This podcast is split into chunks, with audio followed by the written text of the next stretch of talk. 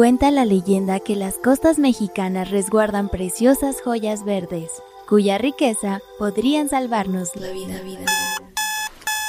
¡Despierta! Es pleno 2021 y todavía no estás hablando de manglares y humedales.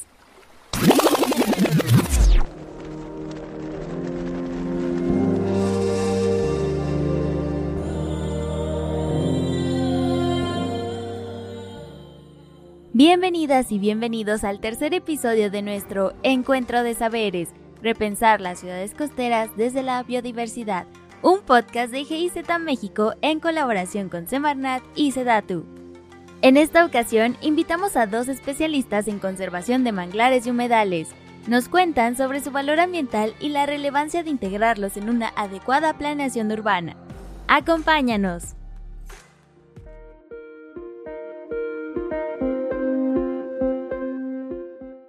Vuelvo a dar la bienvenida a todas y a todos a este encuentro de saberes para repensar las ciudades costeras desde la biodiversidad. Mi nombre es Ana González y soy asesora regional de la Agencia de Cooperación Alemana al Desarrollo Sustentable y hoy voy a moderar este encuentro de saberes donde estaremos platicando con dos expertos en manglares y humedales para aprender sobre cómo podemos integrarlos al desarrollo urbano de las ciudades costeras.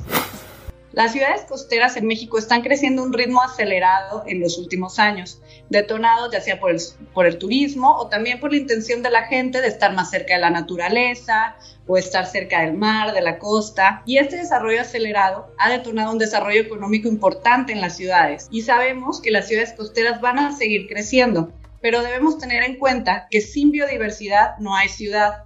Hashtag, sin biodiversidad no hay ciudades.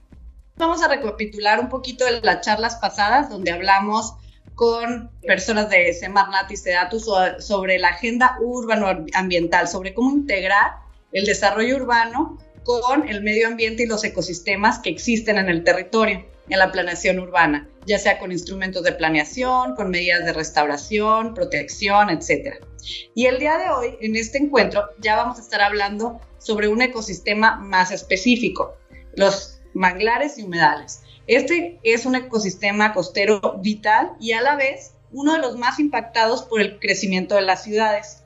Entonces hoy los invito a todos a imaginarnos un nuevo diseño de ciudades que integre la preservación de los manglares y humedales contribuyendo así con el desarrollo social y económico de nuestras ciudades costeras. Y hoy estaremos conversando con Patricia Santos y Andrés Frais, que estoy muy emocionada. Ellos nos compartirán su experiencia y su visión sobre la importancia de los humedales y manglares y los servicios ecosistémicos que brindan a las ciudades. También aprenderemos qué podemos hacer y qué soluciones pueden ser implementadas desde los diferentes sectores para disminuir su deforestación entonces tengo el honor de presentarles a Patricia Santos. Ella es bióloga egresada de la UNAM con distintos posgrados, entre otros, ecología costera y conservación y manejo sustentable. Tiene amplia experiencia trabajando para la Comisión Nacional de Áreas Naturales Protegidas, en la CONAMP, en manejo, conservación y restauración de manglares, en específico en el manglar de Nichupté en la ciudad de Cancún, del cual nos estará platicando más adelante. También tengo el honor de presentarles a Andrés Fry, que cuenta con más de 15 años de experiencia en proyectos de gestión costera, restauración de ecosistemas costeros y manejo de recursos costeros en Panamá, Brasil y Colombia. Y actualmente es oficial técnico en Latinoamérica de la Fundación Wetlands International. Y él también nos va a estar platicando de ejemplos y casos de éxito a nivel internacional, el cual también podemos integrar aquí en México. La primera pregunta que me gustaría que nos platiquen es desde su visión, ¿cuál es la importancia de proteger manglares y humedales y sus servicios ecosistémicos que brindan a las ciudades costeras? Empezamos por ti, Patricia, y luego Andrés. Muchas gracias.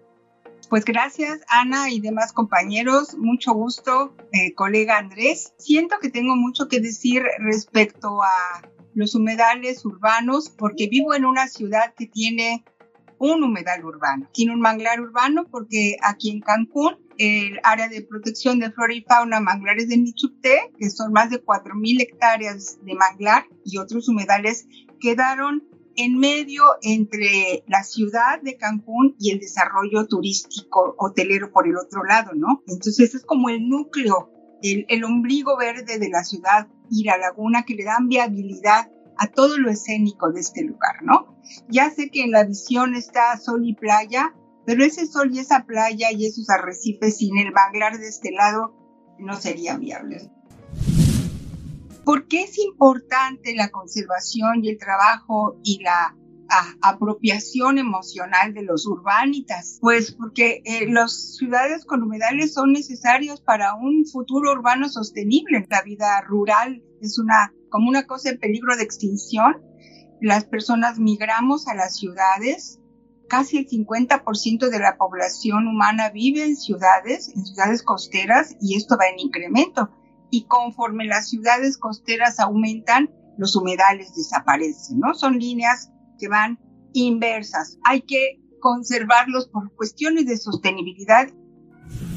Los humedales y los de las ciudades sobre todo son plantas naturales de tratamiento de aguas. ¿no? Yo estoy convencida que si el manglar de esta ciudad de Cancún no estuviera sano y funcionando, sería una cloaca la laguna eliminan toxinas, pesticidas, desechos industriales. Son plantas de tratamiento de, de, agua gratuitas. También es importante pensar en el objetivo de desarrollo sostenible en el 11, que las ciudades sean seguras, resilientes y un humedal hace que una ciudad sea más agradable y más segura para vivir, porque actúan como cortinas vivas que protegen a los que vivimos en la ciudad de los fenómenos que vienen del mar, actúan como esponjas, reducen el impacto de las inundaciones porque absorben. Cuando las precipitaciones son abundantes como suele ser acá en la zona intertropical, pues los humedales conforman de verdad una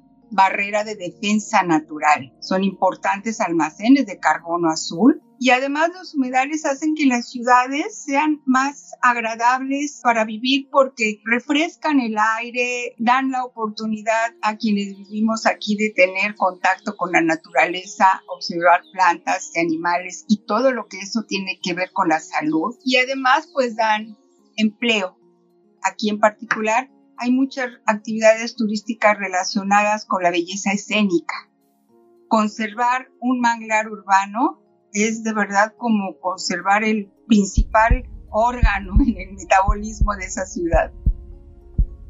Muchísimas gracias, Patricia, y qué bonita esa analogía de poner el manglar como un órgano. Andrés, te doy la palabra. Hola a todos, Patricia, un gusto para las ciudades costeras, la verdad es que es un privilegio poder tener este tipo de ecosistema al lado de estas, de estos grandes crecimientos urbanos. Y si pensamos un poco actualmente en la situación que ya venimos acarreando antes de la pandemia, que es el cambio climático, pues nos va a presentar unos escenarios donde el nivel del mar va a subir. Y los manglares ellos son nuestra primera barrera, ellos nos protegen de los grandes oleajes. Imagínense las ciudades costeras sin manglar, ¿qué ocurriría con un gran fenómeno de viaje? O si agarramos el ejemplo que hubo en Indonesia en el 2004, cuando un gran tsunami arrasó con gran parte todas las zonas que no tenían manglares o algún tipo de ecosistema de protección costera. Y donde hubieron estos ecosistemas, hubo un efecto menor a lo que se pudo ver en las otras áreas. Consecuentemente, tener estos ecosistemas es un privilegio. Uno, por, nuestra, por la protección. Dos, nos regulan el clima. Quienes viven en grandes ciudades saben el problema del smog, de los carros. Tener un bosque, un gran bosque vivo cerca es un gran pulmón, como dijo Patricia hace un momento. En las comparaciones de absorción de carbono entre un ecosistema de manglar y un bosque tropical productivo, los manglares lo superan a más de dos veces lo que producen. Debemos apuntar a mantenerlos y a convivir con ellos. Y si se cortan, que puedan tener un uso también sostenible, porque tienen una gran capacidad de resiliencia en recuperarse. Muchas gracias también por esa respuesta. Nos quedamos pues muy motivados, ¿no? Al, recordar que tener estos ecosistemas en, la, en una ciudad costera es un gran privilegio y todos los servicios que nos brindan a nosotros como ciudadanos de ese lugar. Bueno, ya pensando en esto y también recordando algo que dijo Patricia, que, se me quedó muy grabado, el tema de que mientras más crecen las ciudades, muchas veces son muy impactados. El manglar se va cortando, se va depredando, se va fragmentando incluso. Entonces, mi siguiente pregunta va en ese, en ese sentido, ¿no? ¿Qué soluciones pueden ser implementadas para integrarlos al desarrollo de las ciudades costeras, algunas acciones de restauración, de reforestación. Sabemos que ustedes han estado eh, involucrados en casos de éxito, entonces quisiéramos que nos platicaran un poco de qué podemos hacer desde nuestro lugar para preservar estos ecosistemas. Bueno, es muy interesante el tema y ahorita hay, hay una temática que se llama soluciones basadas en naturaleza, en los cuales se busca que los proyectos de ingeniería busquen integrar la temática del ecosistema dentro de los proyectos, no solo tanto holísticamente como en el paisaje, sino en lo que los servicios, volviendo a la pregunta anterior, los servicios que estos brindan y cómo los podemos de alguna forma replicar. Y también en la dinámica de cuando se ha perdido este ecosistema, de cómo recuperarlos hay una técnica muy utilizada en la población en Indonesia que es con barreras permeables y estas barreras buscan es replicar la acción de las raíces del manglar que las raíces del manglar, ese marañado consigue captar sedimentos y esos sedimentos van ayudando a la que se vaya colonizando por nuevos individuos en el área y va atenuando el efecto de las olas. Perfecto, muchas gracias. Patricia. Este manglar, que ya es el que más conozco, es un manglar restaurado. Y entonces eso ayudó a detonar proyectos importantes en donde los ciudadanos se, pudieron involucrar con lo que estaba pasando, ¿no? Yo sí doy testimonio de que sí, sí son eh, viables y sí se pueden convertir en casos de éxito la restauración de los humedales costeros. Si no hay problemas de incremento de salinidad o otros estresores ambientales, son ecosistemas que se dejan trabajar muy bien, ¿no? Pero yo pienso que los humedales tienen que ser integrados, como dijo Andrés, a la política y a la planificación urbana. Ya, rellenar, fragmentar, pasarle una carretera por encima a un manglar, ya ya es delito federal, ¿no? Tienen que estar integrados a la política y a la planificación urbana a los tres niveles, municipal, estatal, federal, ¿no? Fomentar la participación de la academia para que con los académicos nos ayuden a construir el conocimiento social, involucrar a la población local en que conozcan el humedal, ¿no? Hacer presentaciones, videos, llevarlos en las embarcaciones, que se involucren en las acciones de conservación, de vigilancia, ¿no? Realizar programas sistemáticos de educación ambiental. Que el tema del humedal sea sí o sí parte de los contenidos escolares desde chiquititos, ¿no? Son lugares ideales para hacer laboratorios de ecopedagogía.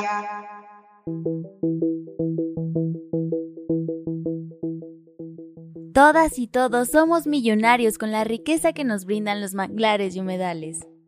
Pero la responsabilidad de conservarlos también es colectiva. Son los órganos de nuestras ciudades costeras.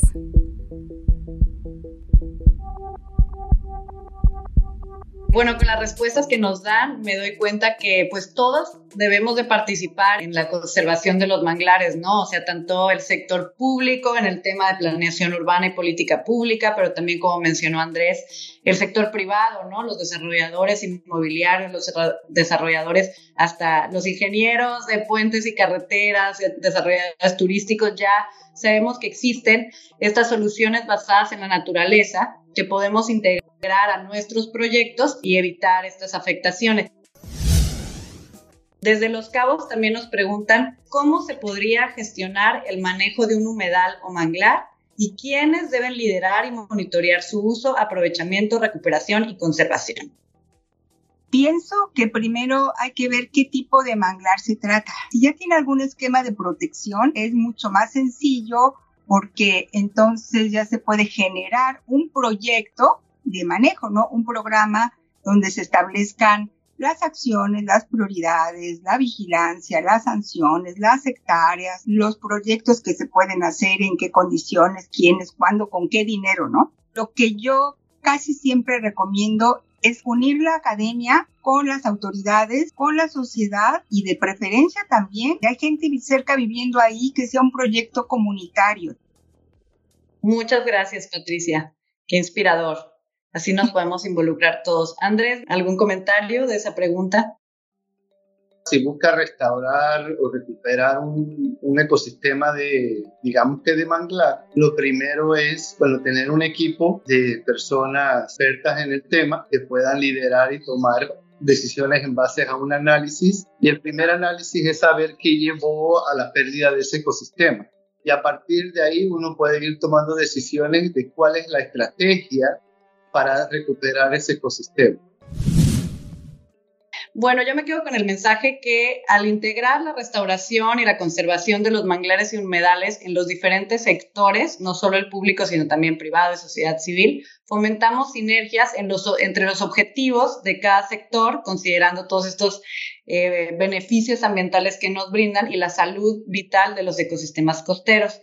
Y para cerrar, ¿Cómo se imaginan ustedes el nuevo diseño de ciudades que integre la preservación de los manglares y humedales?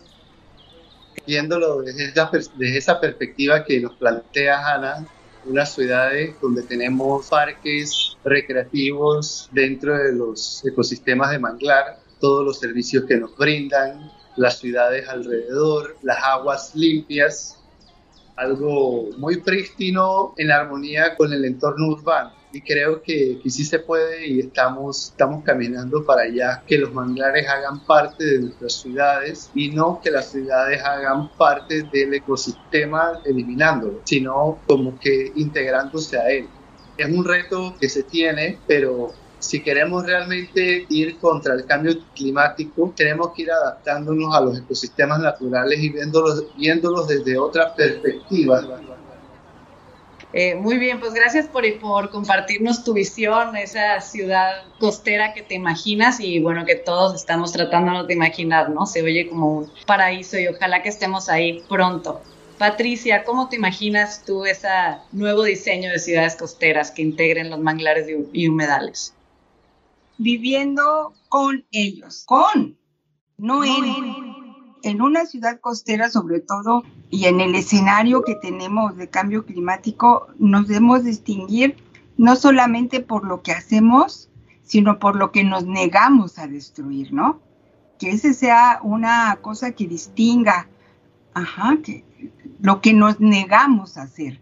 Nos tenemos que negar a deforestar, negar a tirar basura, negar a verter aguas, ¿no? Yo pienso que los manglares que están dentro de ciudades o periurbanos son una oportunidad, son una, no una, muchas, un abanico de oportunidades para los ingenieros, los arquitectos, los abogados, los educadores, y, son una gran oportunidad para hacer las paces con la naturaleza. Claro que sí, qué bonito. Que pues muchas gracias por sus palabras. Eh, la verdad es que sí, eh, son muy valiosas escucharlos de ustedes, que ya han estado en esos proyectos, que ya han visto cómo un manglar se, se regenera y cómo se puede conservar y cómo sí es posible vivir en esa ciudad que nos imaginamos, ¿no? Vivir con los ecosistemas. No se olviden que seguimos con esta serie de webinars, Encuentro de Saberes, y el siguiente es sobre ecosistemas costeros, ciudades y turismo, sinergias para coevolucionar. Eh, va a estar Nancy Fabiola Hernández de Sectur y Virginia Hernández del Comité de Playas Limpias de Santa María de Huatulco. Ellas van a ser nuestras expertas en este encuentro de, saberes y esperemos que se vayan todos muy inspirados por las palabras de nuestros invitados. Muchísimas gracias Andrés y Patricia eh, por estar aquí.